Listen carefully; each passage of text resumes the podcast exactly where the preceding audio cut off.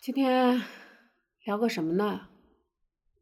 我们旁边有个妹妹过来跟我说，有十来年的一个老朋友想跟他合伙做生意，因为现在生意不好做。我想给他的一些建议吧。我觉得合伙生意不好做，怎么说呢？和我的过程中，第一人要性格对路，第二呢，得责权分明，不是说和了就和了，对吧？我跟他怎么说的？我说第一，你这个事儿和，首先丑话说到前头，是怎么一个合法？他说，人家说了不用他出钱，他只要人去，就是在。开发客户的时候，一块儿去跑一跑，需要应酬的，吃吃喝喝一下。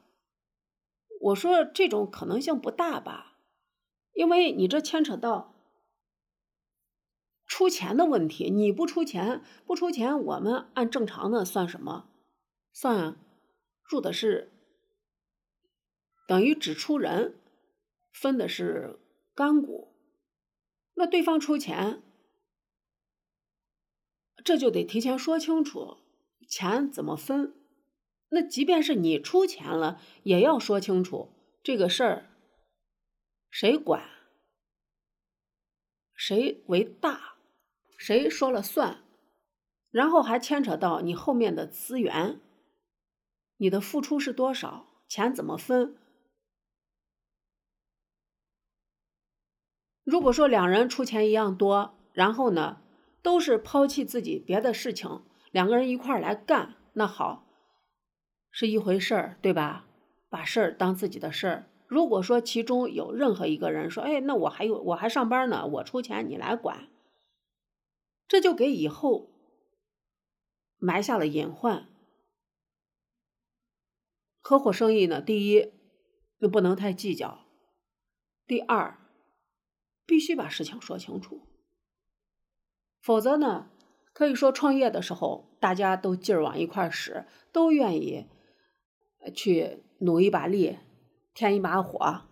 但是呢，真正到了有利益相关的时候，那就是我干啥了，你干啥了啊？当初我怎么样，我出钱了，你说那你可没管，可能到结果就是连朋友都没得做。